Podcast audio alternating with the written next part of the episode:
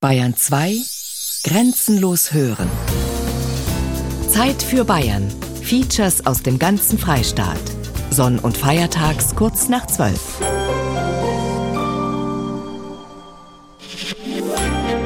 Bayern 2 Grenzenlos hören. Zeit für Bayern.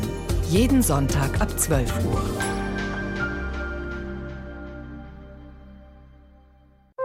Bayern genießen.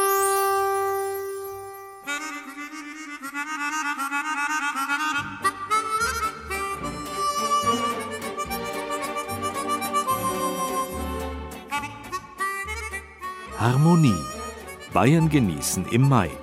Mit Gerald Huber.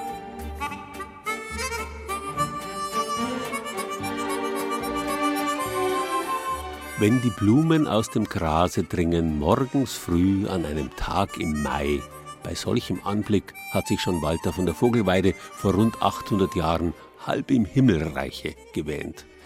Der harte Anblick von nackter Erde und kahlen Bäumen weicht allerorts einem vielfarbig blütengarnierten Grün. Gefälligkeit ist angesagt, Harmonie. Nicht von ungefähr ordnen Komponisten wie Vivaldi dem Winter fürchterliche Dissonanzen zu, während im Frühling die Geigen aufs lieblichste zwitschern, hart an der Kitschgrenze.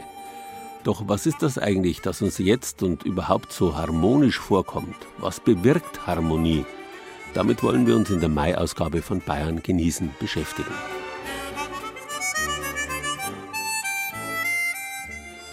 Aufmessen, alte Bauernhäuser und Feng Shui. Anklingen, die Glockengießerei Berner in Passau. Einüben, das Haus Marteau in Lichtenberg. Ansetzen, der Musikverein Harmonie in Wahl. Einsetzen, Harmonie im Kräuterbeet. Abstimmen, Harmonie zwischen Speisen und Getränken. Freuen Sie sich auf eine unterhaltsame Stunde Bayern genießen.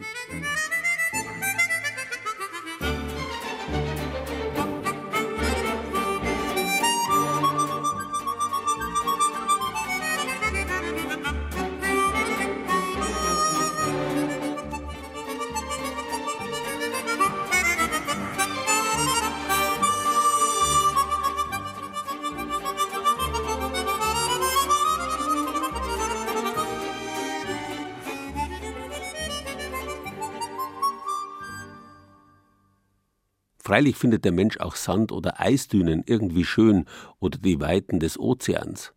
Oder kommen uns da nicht eigentlich die Auf- und Anregung, die der Gefahr innewohnt, schön vor oder vielmehr interessant? Die Leute aus bedürftigeren Jahrhunderten oder Gegenden haben schon immer gewusst, was sie schön finden. Da, wo es ihnen gut geht, wo sie gut versorgt sind, da fühlen sie sich wohl. So banal das klingt, so tiefe Einblicke gewährt es. Der Mensch empfindet all das als schön, wo er Schutz findet, Aussicht auf reichlich pflanzliche und tierische Nahrung und genug lebensspendendes Wasser. In Perfektion erfüllen das Gegenden wie das Paradies und das Schlaraffenland oder, wenigstens für Urlauber aus weniger harmonischen Weltgegenden, das bayerische Alpenvorland. Hier hat sich zumindest hier und da noch etwas bewahrt von der alten Harmonie zwischen Natur und Kultur, die früher einmal überall auf der Welt anzutreffen war. Wer durch die Hügellandschaft zwischen Tegernsee und Schliersee spaziert, dem fallen sie auf. Langgestreckte Bauernhäuser, die sich in die Wiesen schmiegen.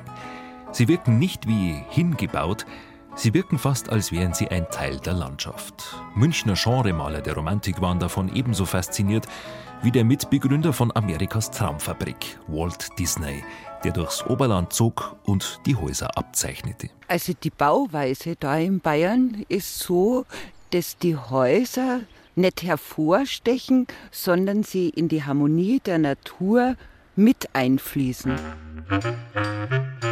Alte Häuser strahlen eine totale Harmonie aus, finde ich. Also die liegen meistens an einem wunderschönen sonnigen Platz, wo man sich manchmal wundert, wie haben die Leute sowas früher gefunden. Und der ganze Baustil passt in die Landschaft und strahlt Wärme und Harmonie aus für mich. Dass viele Menschen begeistert sind von den harmonischen Proportionen der alten Fassaden, von ihrem harmonischen Ganzen, das ist kein Wunder. Der Beweis kommt jetzt aus Fernost. Feng Shui ist eine alte Wissenschaft, die aus dem Praktischen heraus entstanden ist. Es wurden viele Menschen beobachtet, viele Gebäude beobachtet, wie tun sie den Menschen gut und was sind die Faktoren, die man einhalten kann, damit sich Menschen wohlfühlen. Das ist Pamela Jentner. Pamela Jentner ist Feng Shui-Beraterin. Sie hat in China diese jahrtausendealte Kunst gelernt und macht jetzt in Oberbayern erstaunliche Entdeckungen. Die barocken Einfürsthöfe, sagt sie, entsprechen in vielen Details der chinesischen Lehre des Feng Shui. In unserer Kultur ist ja die Geomantie seit Jahrtausenden schon vorherrschend, die ganz viele Prinzipien des, wie wir es heute nennen, Feng Shui beinhaltet haben. Deswegen sind alte Gebäude sehr oft sehr wohltuend für uns. Zum einen sind die Baumaterialien entsprechend, zum anderen wurden die Proportionen, die harmonisch aufeinander abgestimmt waren, beachtet. Die Fassaden der alten Bauernhäuser sind klar gegliedert. Die große Fläche ist strukturiert durch klare Linien der Balkone. Dazwischen liegen dann die Fenster, wieder symmetrisch angeordnet. Die Fenster in sich sind wieder klar und symmetrisch unterteilt in kleinere Teile. Diese Harmonie tut dem menschlichen Auge gut, sagt Feng Shui. Wenn wir Häuser betrachten, die in disharmonischen Proportionen gebaut wurden, fühlen wir uns automatisch nicht wohl. Es irritiert also unser Harmoniebedürfnis und von dem her gehen wir eher in eine sogenannte Hab-Acht-Stellung. Was kommt da auf mich zu? Immer wenn irgendwas nicht so harmonisch ist, dann gehen wir in eine Achtsamkeit. Es könnte ja irgendwas auf uns zukommen, was Gefahr bedeuten könnte. Wenn wir verschiedene Häuser betrachten, jetzt erstmal von außen, wir zwei stehen jetzt ja von außen davor, dann wirken die Fassaden erstmal auf uns, aber gleichzeitig auch das Grundstück, wo wir draufstehen. Die alten Bauernhäuser im Oberland stehen nicht irgendwie in der Landschaft, sie sind ausgerichtet nach einem jahrhundertealten System. Das sagt der langjährige Kreisbaumeister und Bauhistoriker im Miesbacher Oberland Karl Schmid. Er hat die alten Gesetzmäßigkeiten des Bauens im Gebiet des früheren Klosters Tegernsee genau studiert. Dass man zum Beispiel den Einfürsthof immer oder nach Möglichkeit geostet hat. Und zwar deswegen, weil unsere Hauptwindrichtung von West nach Ost geht. Deswegen war der Giebel, der Wohnteil im Osten und der Stallteil im Westen. Also wenn der Wind kam, hat er die warme Luft nicht aus dem Haus rausgeblasen, sondern das, was im Stall an Wärme entstanden ist, war sozusagen das Wärmepolster zum Wohnhaus hin. Das waren Dinge damals, die so sinnvoll waren, weil sie sich aus der Auseinandersetzung mit der Natur ergeben haben. Geplant und gebaut wurden die Häuser im Miesbacher Oberland von den Klöstern.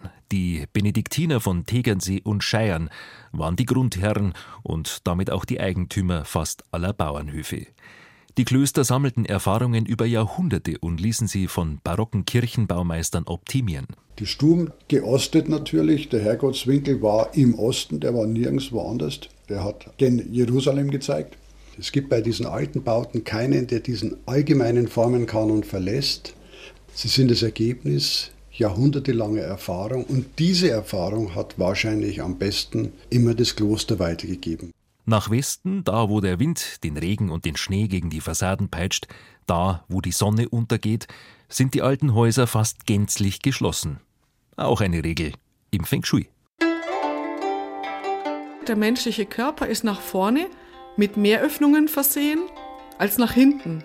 Und so ist es auch unser natürliches Bedürfnis, von hinten mehr Schutz zu haben. Wir haben hinten keine Augen und natürlicherweise brauchen wir daher von hinten einen Rückenschutz, eine Rückendeckung. Pamela Jentner hat ihre Freude an den alten Bauernhäusern. Sie öffnen sich nach Osten und Süden weit in die Landschaft und sind gegen die Wetterseite geschlossen. Meistens noch zusätzlich geschützt durch Windschutzbäume, riesige alte Ahorne, Linden oder Eichen, die hinterm Haus stehen und den Wind brechen. Wenn wir ein Haus betrachten, dann gibt es zum einen die Schildkrötenseite, das bedeutet unsere Rückendeckung, die Stärkung von hinten, die massive Schildkröte stärkt uns und schützt uns. Das wäre in der Landschaft zum Beispiel eine Erhöhung nach hinten oder wir können es durch die Gartengestaltung machen, höhere Bäume hinten, höhere Sträucher. Nach vorne gesehen möchten wir möglichst weit schauen können. Das entspricht dem Feng Shui Phönix, der Fantasievogel, der weit vorausfliegen kann, der schon im Vorfeld sieht, welche Gelegenheiten, welche Möglichkeiten da sind. Dass die Handwerker früherer Jahrhunderte oder auch die Benediktinerklöster im Oberland irgendetwas wussten von Feng Shui, ist ziemlich unwahrscheinlich. Das Bauen nach der Landschaft, nach dem Klima und nach den Bedürfnissen der Menschen ist ein Ergebnis jahrhundertelanger Erfahrungen. Und die sind interkulturell ähnlich. Es war unser Zeitalter der Vernunft, das mit allem, was nicht gleich auf den ersten Blick einsichtig und vorteilsversprechend ist, aufgeräumt hat.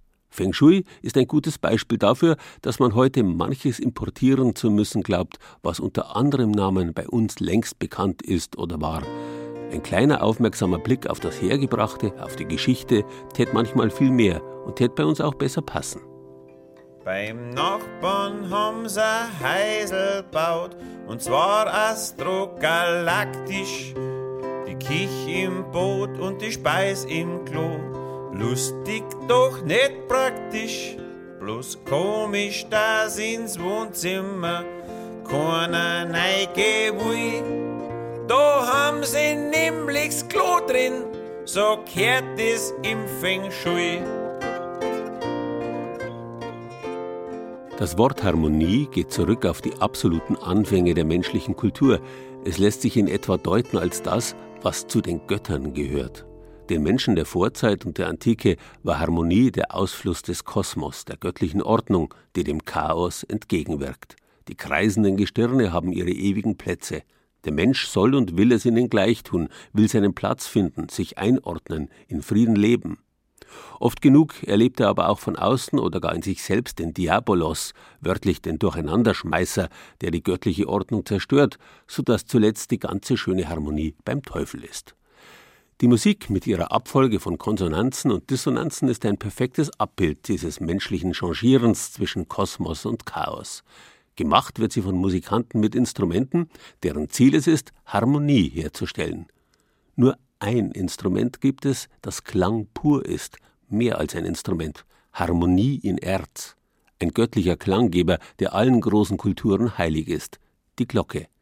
Wenn Glocken in sich oder gemeinsam mit anderen falsch klingen, dann ist was verkehrt. In Passau stimmen sogar sämtliche Glocken auf allen Türmen der Stadt zusammen.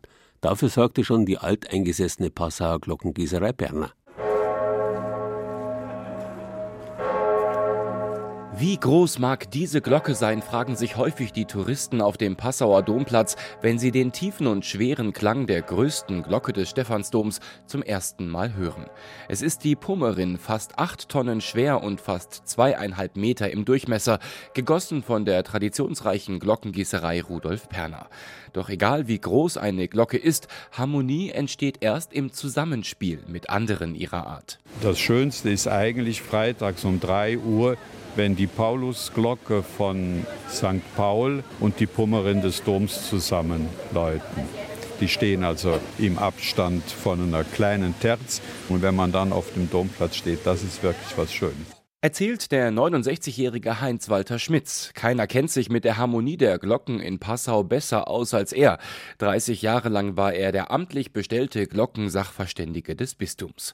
Seine Aufgabe war es, nach dem Zweiten Weltkrieg dafür zu sorgen, dass die Geläute verschiedener nah beieinander stehender Kirchen zusammen gut klingen. Eine wichtige Aufgabe schließlich waren in der Nazizeit die meisten Glocken abgenommen und eingeschmolzen worden.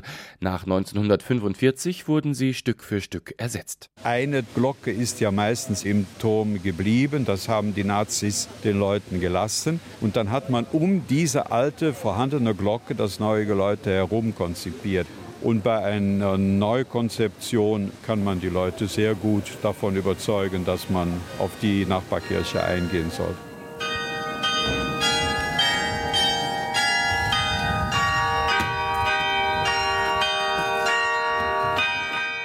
Je mehr Glocken miteinander geläutet werden sollen, umso komplizierter wird es, ihren Klang aufeinander abzustimmen.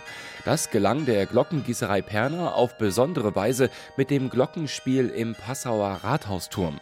Die 23 Glocken wurden aufeinander abgestimmt und so berechnet, dass sie mehr als 80 Lieder spielen können.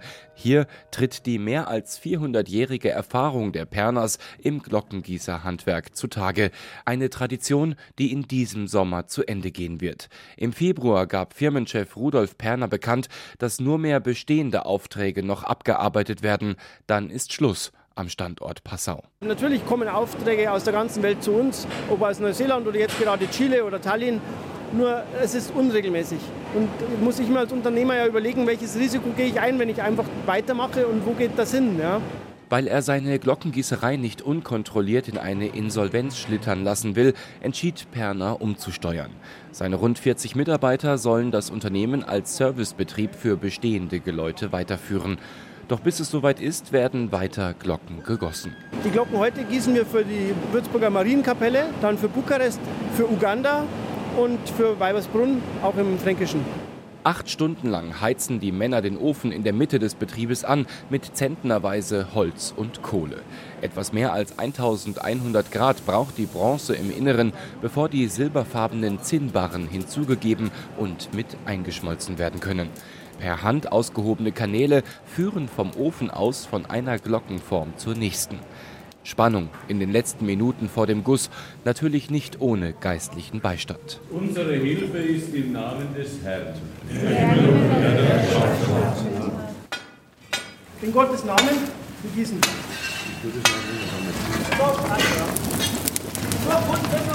Gluthitze verbreitet sich in Windeseile in der Halle, sobald der Verschluss des Ofens aufgestochen ist und die Bronze herausschießt.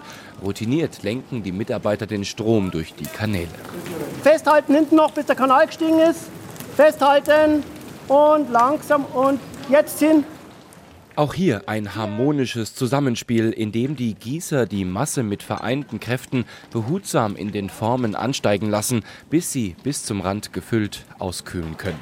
Einige Tage später zeigt sich, alle heute gegossenen Glocken sind beim Gießen heil geblieben und können bald ausgeliefert werden.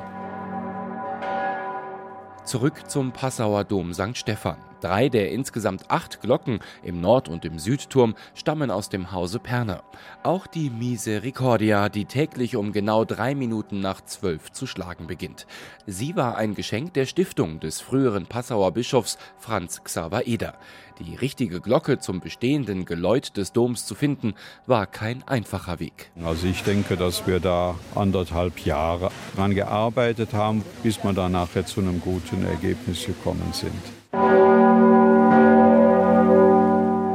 Also den Ton, den habe ich immer noch im Ohr und die läutet ja erst dann, wenn alle anderen Glocken schweigen in Passau. Ich habe sie dann jeden Tag gehört und habe eben auch gemerkt, dass auch eine Glocke eine Tagesstimmung hat, genauso wie wir Menschen. Manchmal war sie gut drauf, manchmal sehr gut drauf und manchmal war sie schon mal auch etwas kratzig. Doch meistens klingen sie doch harmonisch miteinander, die mehr als 100 Glocken in den Kirchtürmen Passaus vom Maria Hilfberg bis St. Paul. Die genaue Abstimmung der Geläute untereinander macht das möglich. Die ausgefeilte Planung und das Streben nach Harmonie sind umso wichtiger, wenn man weiß, die Töne der Glocken verändern sich nicht in der Zeit ihres Gebrauchs. Und zwar bis die Glocke untergeht.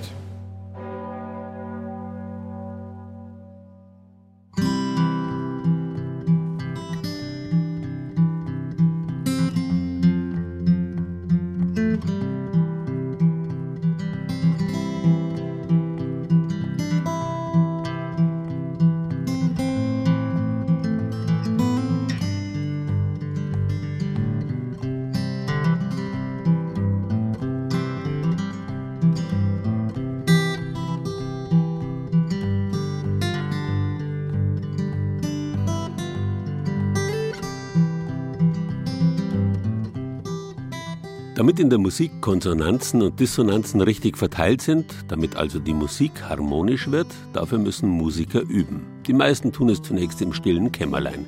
Erst wenn man sich seines Instruments einigermaßen sicher ist, kann man sich an ein Zusammenspiel wagen. Spätestens dann ist aber das private Kämmerlein nicht mehr geeignet. Wie gut, dass es dafür Einrichtungen gibt, wie etwa das Haus Marteau im oberfränkischen Lichtenberg. Die Villa, wo der weltberühmte Geiger Henri Marteau nicht nur bis zu seinem Tod lebte, sondern auch zahlreiche Schüler unterrichtete, ist heute eine musikalische Begegnungsstätte von Weltrang. Hier treffen sich begabte junge Künstler aus aller Herren Länder, um gemeinsam den Göttern der Harmonie zu frönen. Und jetzt gehen wir in das Meisterzimmer. Das ist das Lieblingszimmer der Kursteilnehmer. Es ist auch ein Museumsraum. Hier hat also der Henri Marteau gespielt. Das war sein Rückzugsraum. Hier hat er auch komponiert. Und dieser Raum ist also überwiegend originalgetreu erhalten, auch mit dem originalen Bösendorfer Flügel, der täglich bespielt wird. Andreas Förster kennt das Haus Marteau wie seine eigene Westentasche. Er ist der Hausverwalter der Künstlervilla in dem kleinen oberfränkischen Städtchen Lichtenberg. Dort, im waldreichen ehemaligen Grenzgebiet zwischen Bayern und Thüringen, wo einmal der eiserne Vorhang verlief, befindet sich eine wahre Jugendstilperle. Das Landhaus des weltbekannten Geigers und Komponisten Henri Marteau.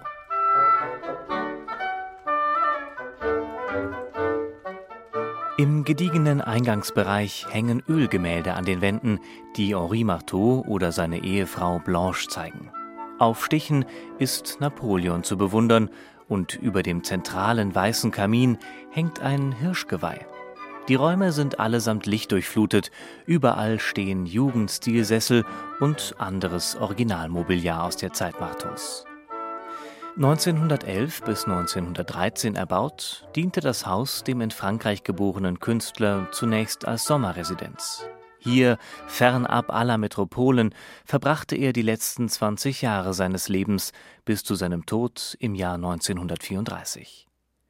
Die Villa ist aber kein musealer Ort des schweigenden Gedenkens, denn in den prächtigen Räumen auf knarzendem Originalparkett wird das Erbe eines gefeierten Violinvirtuosen gepflegt, wie man es nicht vorbildlicher und engagierter tun könnte. Seit 1982 ist das Haus eine hochrangige Einrichtung des Bezirks Oberfranken und dient als internationale Musikbegegnungsstätte für junge Künstler aus aller Welt. Harmonie ist angesagt. So, wir gehen jetzt in den ersten Stock. Hier befinden sich acht schalldichte Übungsräume, wo die Kursteilnehmer ungestört üben können. Die Wände sind mit Stoff bespannt, die Türen sind extra dick und dreifach abgedichtet, sodass sie sich also gegenseitig nicht stören. Das Ziel des Hauses Marteau ist, dass die vor allem jungen Musiker sich hier wohlfühlen, dass sie sich weiterbilden auf ihrem Instrument und dass sie einfach Freude haben an dem, was sie tun und sehr viel an Wissen mitnehmen. Ganz in der Tradition von Henri Marteau, der selbst die begabtesten seiner Schüler in Lichtenberg unterrichtete, üben hier unter Anleitung von Dozenten Studenten und Profis aus aller Welt, aber auch aus der Region. Das ganze Jahr über finden Meisterkurse statt für Violine, Fagott, Cello, Klarinette, Gitarre, Gesang, Oboe oder wie in einer Woche im April für Kontrabass. Zwischen drei und fünf Tage dauert ein Meisterkurs. Die Schüler sind ehrgeizig und sie feilen an ihren Fähigkeiten. Irgendwann werden sie vielleicht um eine Stelle in einem Orchester kämpfen. Von Disharmonien unter den Musikern kann Hausverwalter Andreas Förster aber nicht berichten. Im Gegenteil, ich habe sehr oft das Gefühl, dass man sich gegenseitig hilft, dass man von dem anderen auch was lernen kann. Ja, da lernt man ja auch sehr viel. Ich habe das Gefühl, das ist ein großes Miteinander, einfach damit jeder für sich irgendwo weiterkommt. Seit genau 30 Jahren fördert der Freundeskreis Haus Marteau den begabten Nachwuchs ideell und materiell. Günter Wolf erläutert die Beweggründe des Freundeskreises, der momentan rund 250 Mitglieder zählt. Insgesamt haben wir seit 1983 rund 225.000 Euro für junge, begabte Musiker ausgegeben. Und bei den Violinwettbewerben ungefähr 60.000 Euro von den Beiträgen und Spenden der Mitglieder. Das Anliegen ist, Künstler und Künstlerinnen aus der Region und aus der ganzen Welt zu unterstützen, vor allen Dingen, wenn sie finanziellen Bedarf haben, also nicht selber die Musikkurse bezahlen können oder auch das Quartier nicht bezahlen können. Manche der Musiker, die in jungen Jahren in Lichtenberg zu Gast waren, haben international Karriere gemacht. Zum Beispiel der Sänger Thomas Quasthoff oder der Cellist Daniel Müller-Schott. Die Dozenten gelten als ausgewiesene Experten ihres Faches, als Virtuosen, wie etwa die Gesangsprofessorin Edda Moser und der künstlerische Berater der Musikbegegnungsstätte und Schlagzeuger Professor Peter Sattlow. Oder Professor Dorin Mark, für dessen Kontrabassmeisterkurse es sogar lange Wartelisten gibt. Hier sind uns ganz tolle Bedingungen zugestellt für so einen Masterkurs. Und dieses Jahr besonders sind ganz viele Studenten und nicht nur Studenten, auch Profibassisten aus verschiedenen Orchestern gekommen.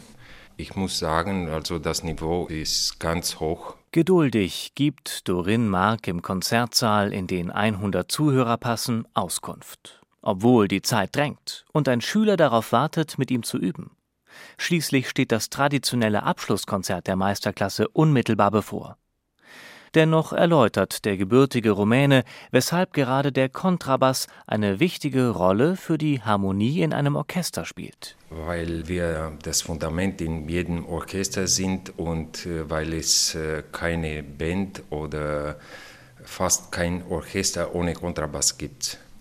Wenn die Tonika nicht stimmt, dann kann alles daneben sein und es klingt nicht sauber. Und die Tonika gibt uns die Tonart, das ist die erste Stufe von der Tonleiter und das ist das Fundament. Und auf dem Fundament bilden sich die anderen Stimmen und so entsteht die Harmonie. Bam,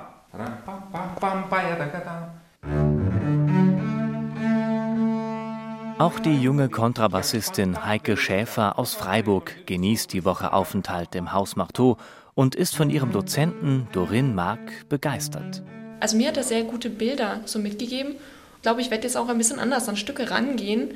Das war auf jeden Fall eine Bereicherung. Ich kann mir vorstellen, dass ich nochmal hingehe zu einem Kurs vielleicht.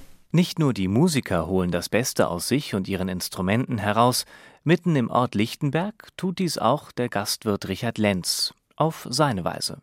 Sein Restaurant heißt Harmonie. In der stilvollen Gaststube steht als Dekoration ein Kontrabass, den einst sein Vater gespielt hat. Dort kehren gerne auch die Musikschüler ein und genießen Kulinarisches zum Studententarif. Harmonie findet sich für Richard Lenz nicht nur in der Musik, sondern auch im Essen.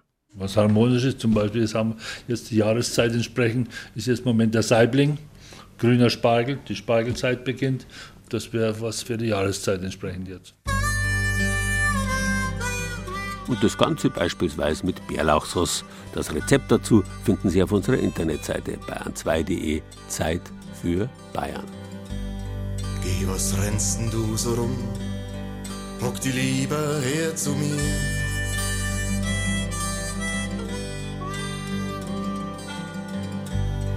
Gib mal da wenig Ruhe Dei Erbe rennt schon nicht davon.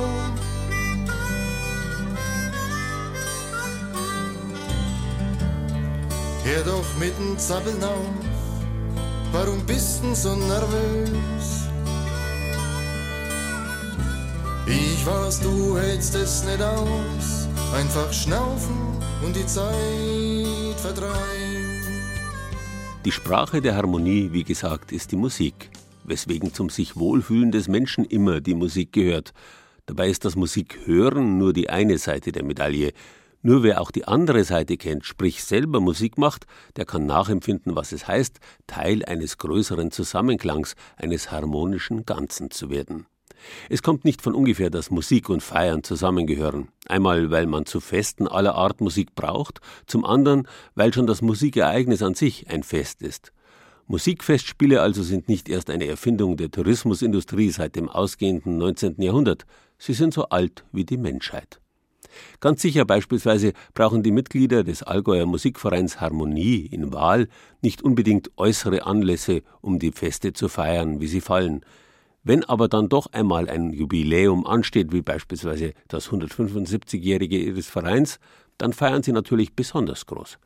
Im Moment stecken sie mitten in den Vorbereitungen, denn am kommenden Donnerstag erwarten sie über 80 Gruppen aus der ganzen Region zum Bezirksmusikfest in Wahl.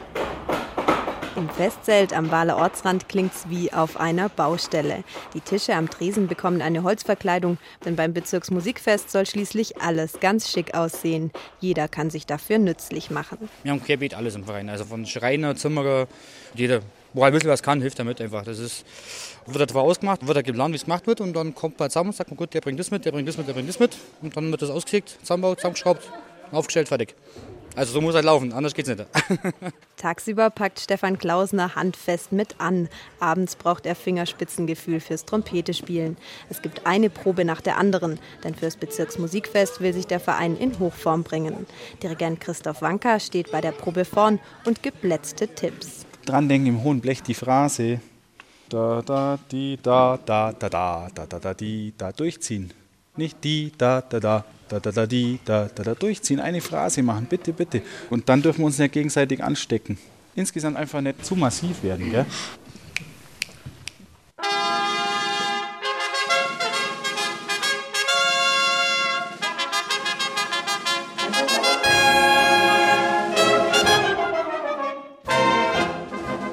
Blasmusik auf hohem Niveau gibt es in Wahl schon lange. Der zweite Vorstand Ulrich Walter hat die Geschichte zum Jubiläum nochmal aufgearbeitet.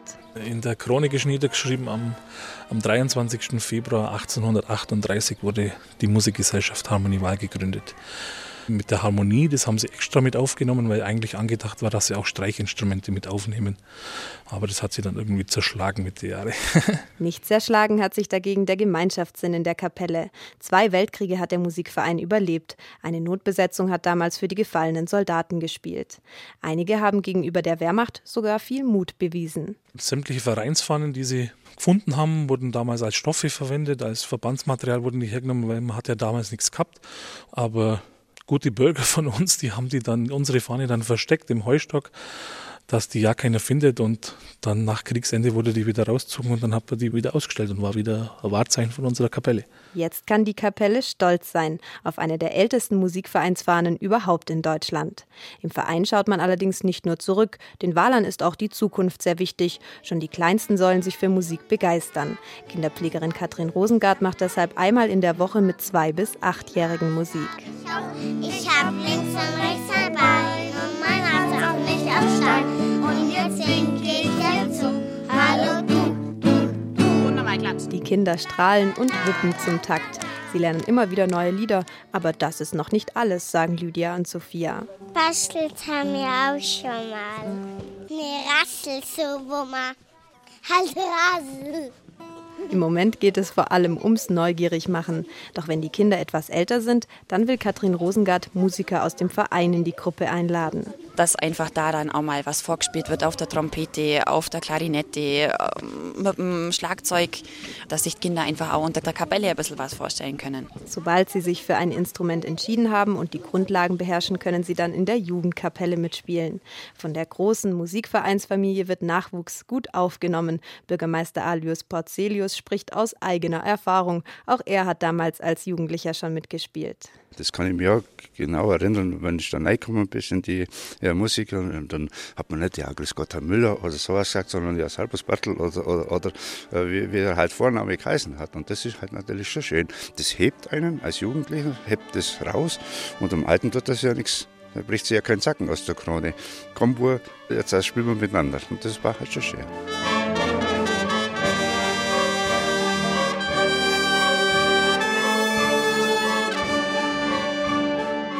Fürs Musikfest hat die Kapelle auch moderne Stücke vorbereitet. Moment für Morricone zum Beispiel.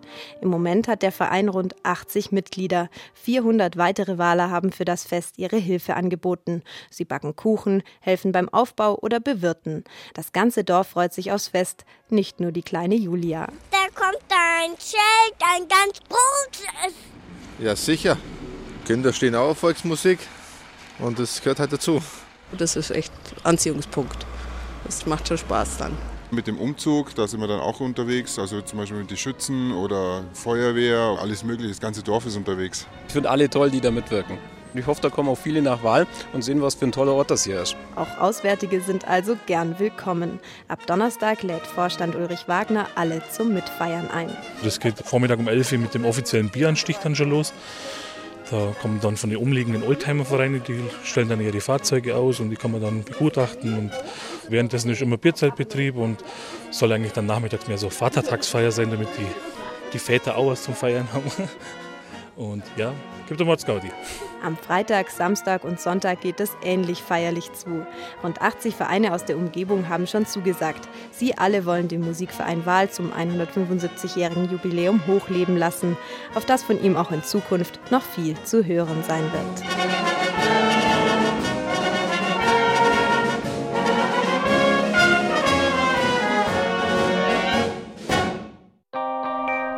Bayern genießen. Das Zeit für Bayern Magazin. Jeden ersten Sonntag im Monat. Auf Bayern 2.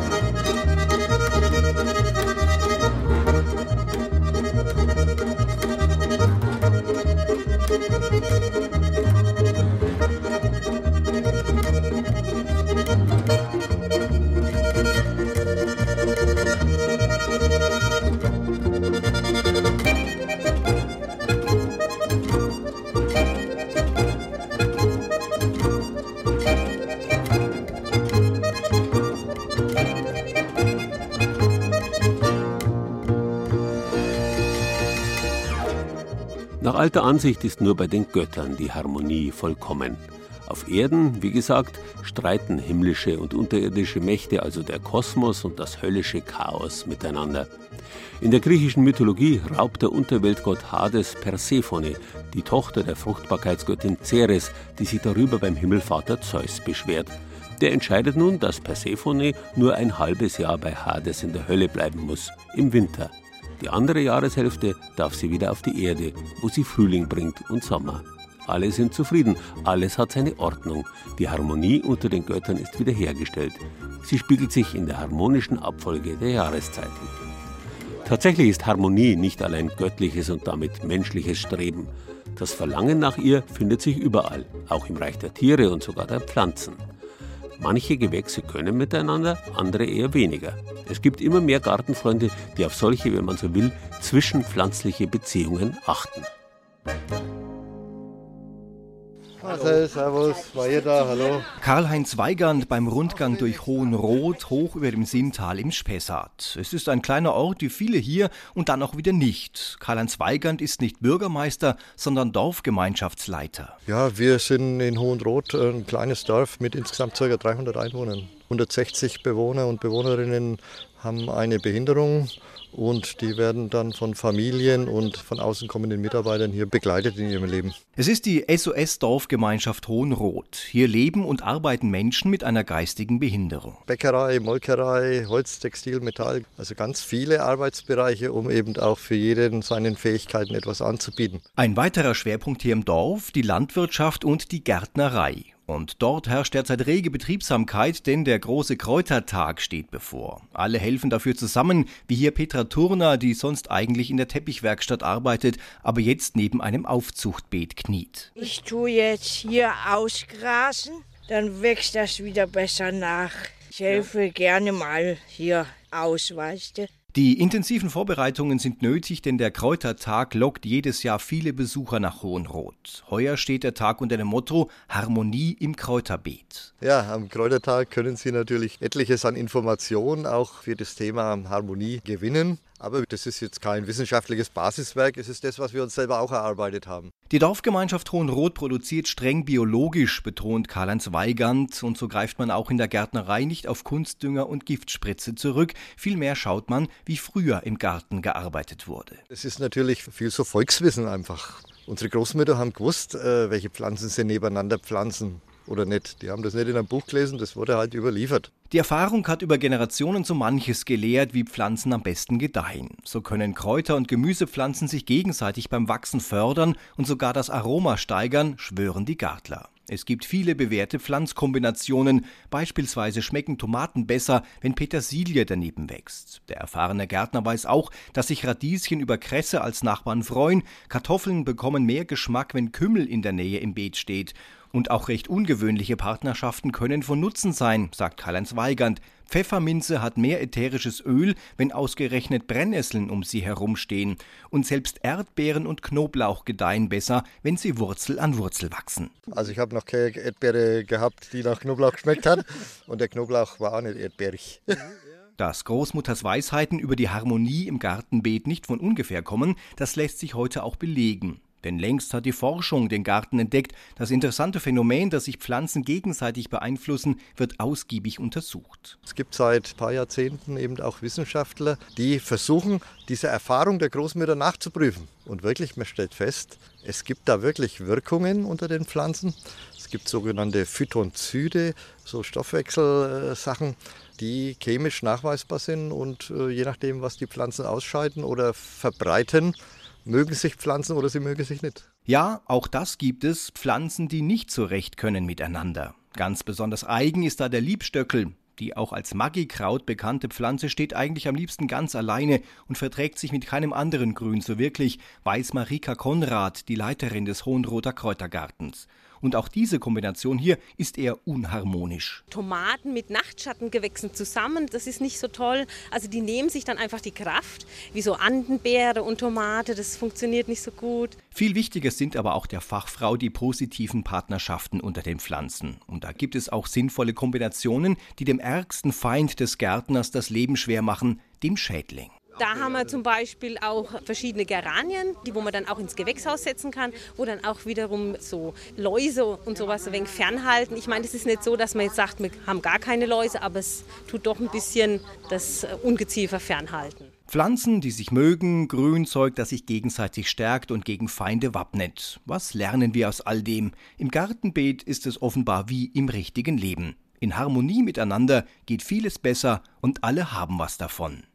Informationen zum Kräutertag heute in Hohenroth und noch anderes Wissenswertes finden Sie auf unserer Internetseite bayern2.de-Zeit für Bayern. Das Harmonium ist ein Instrument, das heute nahezu ausgestorben ist. Manchmal findet man es noch auf irgendwelchen Flohmärkten. Und so heißt auch die folgende Musik: Music for a Found Harmonium.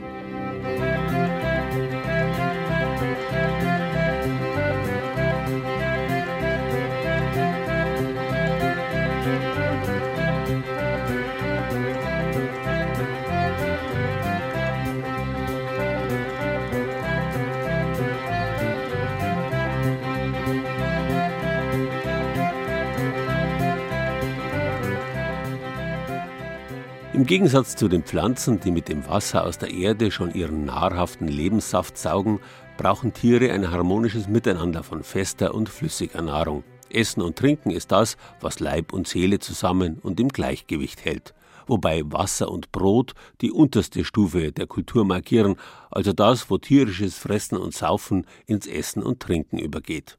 Symbolisch für die höchste kulturelle Stufe stehen dagegen Brot und Wein. Keine Vernissage, kein Gottesdienst und natürlich auch kein weltliches Mahl funktionieren ohne. Selbstverständlich kann man das, wenn man will, dann weiter ausdifferenzieren, wodurch gewissermaßen aus der Kammermusik eine Symphonie wird. Da ist es eigentlich schon verwunderlich, dass man sich erst Ende des 19. Jahrhunderts allmählich systematische Gedanken darüber gemacht hat, welche Weine zu welchen Speisen gut oder weniger gut passen. Ganz vorn dran war dabei die königlich bayerische Hofküche. Als 1886 Kaiser Wilhelm auf dem Weg nach Bad Gastein am Münchner Hof Station machte, stand beispielsweise auf dem Speisezettel Taubensuppe, Rheinsalm nach Holländer Art, gedämpfte Ochsenlende mit Gemüsen, Rehrippchen nach St. Hubert, Krebsschwänzchen mit Senftunke, Kapaunenbraten mit Kopfsalat, Himbeerkuchen nach Münchner Art, Ananasgefrorenes. Die Weine dazu Madeira, Iquem, Champagner Moët Rosé, Margot 1864, Schwarzhofberger 1868 und Malaga. Am bayerischen Hof hat man sich schon immer gerne etwas nach Frankreich orientiert, wenn es um Essen und Trinken ging. Welcher Wein dem Kaiser zu welchem Gang damals serviert wurde, das hat Theodor Hirneis, der Hofkoch Ludwigs II., in seinen Erinnerungen nicht vermerkt.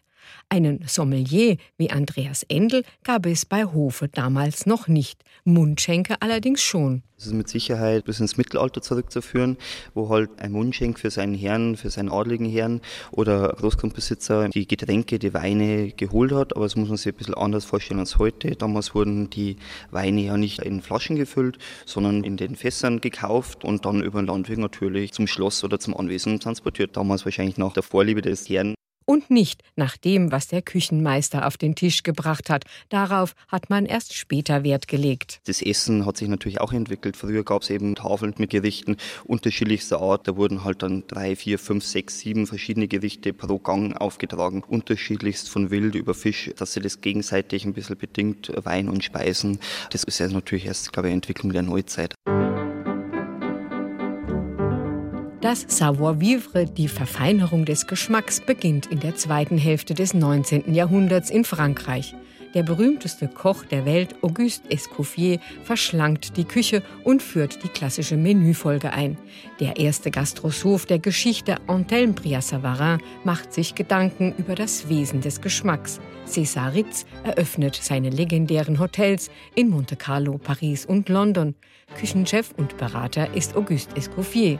Gastronomie und Hotellerie nehmen ihren Aufschwung von der Côte d'Azur bis zum Wörthersee. Die Maîtres und Sommeliers servieren und empfehlen Speisen und Getränke.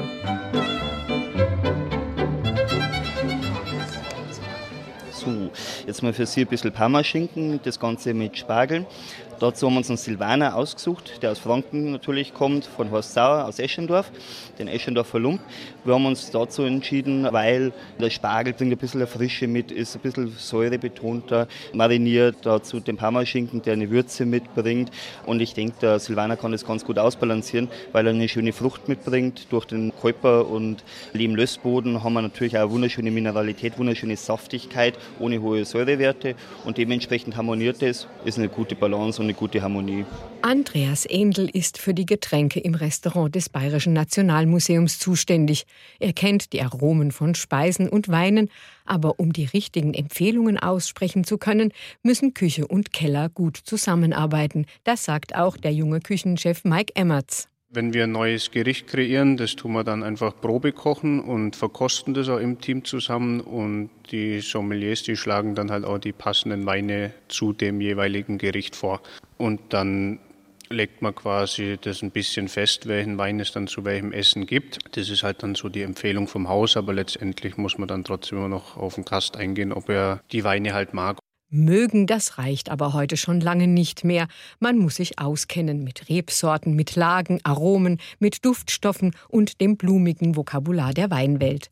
Ein Wein ist eine komplexe Sache, aber zum Glück auch so vielfältig, dass sich für jeden Geschmack und zu jedem Gericht der passende findet, ob zum zarten Fisch oder zum deftig geschmorten Braten geschmort. Das ist ja meistens in Rotwein mariniert, wenn man in bayerischer Hand, was wir von den Franzosen geklaut haben, das Bœuf à la mode, also das Bœuf la mode, das wird schon in den Rotwein eingelegt. Die Soße ist dunkel, ist konzentriert. Dementsprechend brauche ich einen Wein, der als idealer Partner zu verstehen ist und dann nimmt man natürlich einen kräftigen, intensiven Rotwein. Rotwein passt gut zu gebratenem und geschmortem. Das ist eine alte Grundregel, an die man sich immer halten kann. Am besten harmoniert es, wenn der Wein in der Soße auch dem bei Tisch entspricht, genauso wie zum Beispiel Gerichte mit hoher Säure würde ich keinen Wein mit viel Säure nehmen, sondern man nimmt halt dann einen Wein, der ein bisschen Restsüße hat, ein bisschen Schmelz ein bisschen Creme hat. Habe dann zum Beispiel ein Gericht, das eher intensiver, fetter, wuchtiger ist, dann halt ein Wein eben zum Beispiel mit Säure, damit man halt hier einen kleinen Gegenpol setzen kann. Für uns in der Sommelerie ist auch oft die Soße wichtig. Also wenn er zum Beispiel eine Rahmsoße macht, dann würde ich eher einen Wein nehmen, was ein bisschen Säure mitbringt. Fetthaltige Speisen werden mit Weinen bekömmlicher, die viel Alkohol, Säure und Gerbstoffe haben. Umgekehrt neutralisiert ein kräftiger Braten die Säure im Wein. Seit Bria Savarin haben sich viele Sommeliers, Sensoriker und Gastrosophen mit dem Thema Wein und Speisen beschäftigt. In ihrem Buch Essen und Wein hat die Weinexpertin Nathalie Lump ein paar Grundregeln aufgelistet. Hier einige davon. Kräftiges Essen, Fleisch und fettreiche Speisen mildert Tannine im Wein. Säure und Säure verdoppeln sich. Das kann unangenehme Effekte haben. Süße und Süße heben sich auf. Der Dessertwein muss mindestens so süß sein wie das Dessert. Salzige Speisen lassen die Säure im Wein stärker hervortreten. Bei klaren Suppen etwas von dem Wein mitkochen, den man später dazu anbietet. Gereifte Weine passen sich besonders gut dem Essen an. Regionale Weine verbinden sich meist besonders gut mit der entsprechenden regionalen Küche.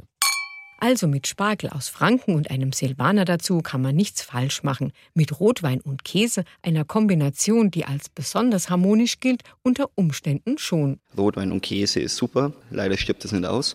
Rotwein zu Käse ja, wenn es Hartkäse ist. Pecorino Parmesan, sowas in dem Segment. Habe ich Rotschmierkäse, habe ich Blauschimmelkäse, würde ich Weißweine mit Restsüße vorschlagen. So im halbtrockenen Segment harmoniert viel, viel besser, als wenn ich einen Rotwein nehme, der eine harte Tanninstruktur hat, der im Endeffekt am Gaumen unglaublich trocken ist. Gerbsäure trocknet ja auch den Gaumen ein bisschen aus. Und wenn ich dann noch einen Käse habe, dann wird es sehr unharmonisch am Gaumen.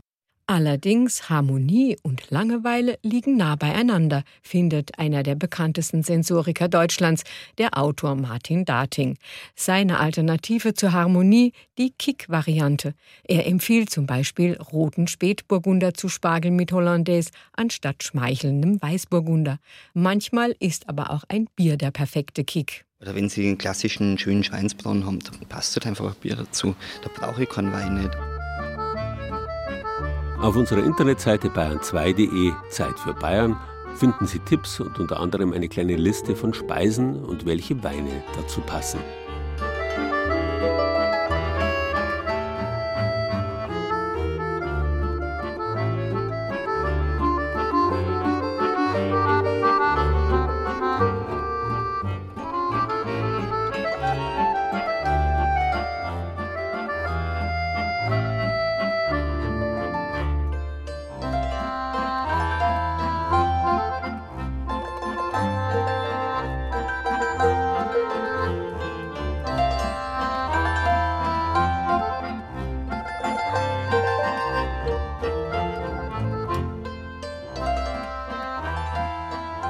Für den griechischen Philosophen Heraklit war die Harmonie der göttliche und ein bisschen langweilige Ausgleich der Gegensätze.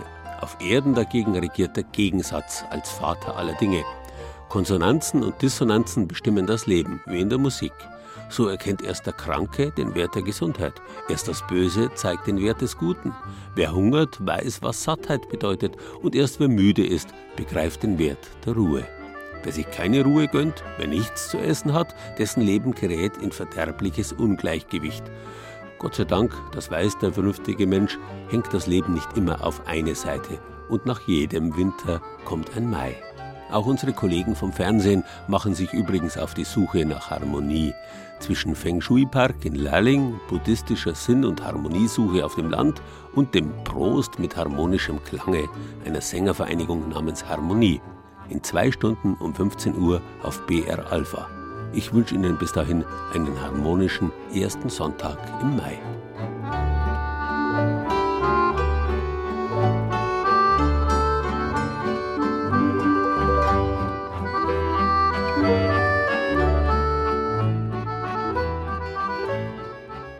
Harmonie. Das war Bayern genießen im Mai mit Gerald Huber und Beiträgen aus unseren sechs Regionalstudios. Andreas Estner von der Redaktion Oberbayern erzählte von der Harmonie alter oberbayerischer Häuser und Höfe. Über die Glockengießerei Perner und die Passauer Glockenlandschaft berichtete Lars Martens aus dem Studio Ostbayern. In die Musikbegegnungsstätte Haus Marteau in Lichtenberg führte uns Ilona Hörath vom Studio Franken. Klaus Rüfer vom Studio Mainfranken zeigte uns die Harmonie im Kräuterbeet von Hohenroth im Spessart. Viktoria Wagensommer von der Redaktion Schwaben berichtete über die Vorbereitungen zum Jubiläum des Musikvereins Harmonie in Wahl und Hannelore Fiskus erzählte uns, wie man Harmonie zwischen Wein und Speisen herstellt. Ton und Technik Beate Bär, Musikauswahl Angela Breyer, Redaktion Gerald Huber.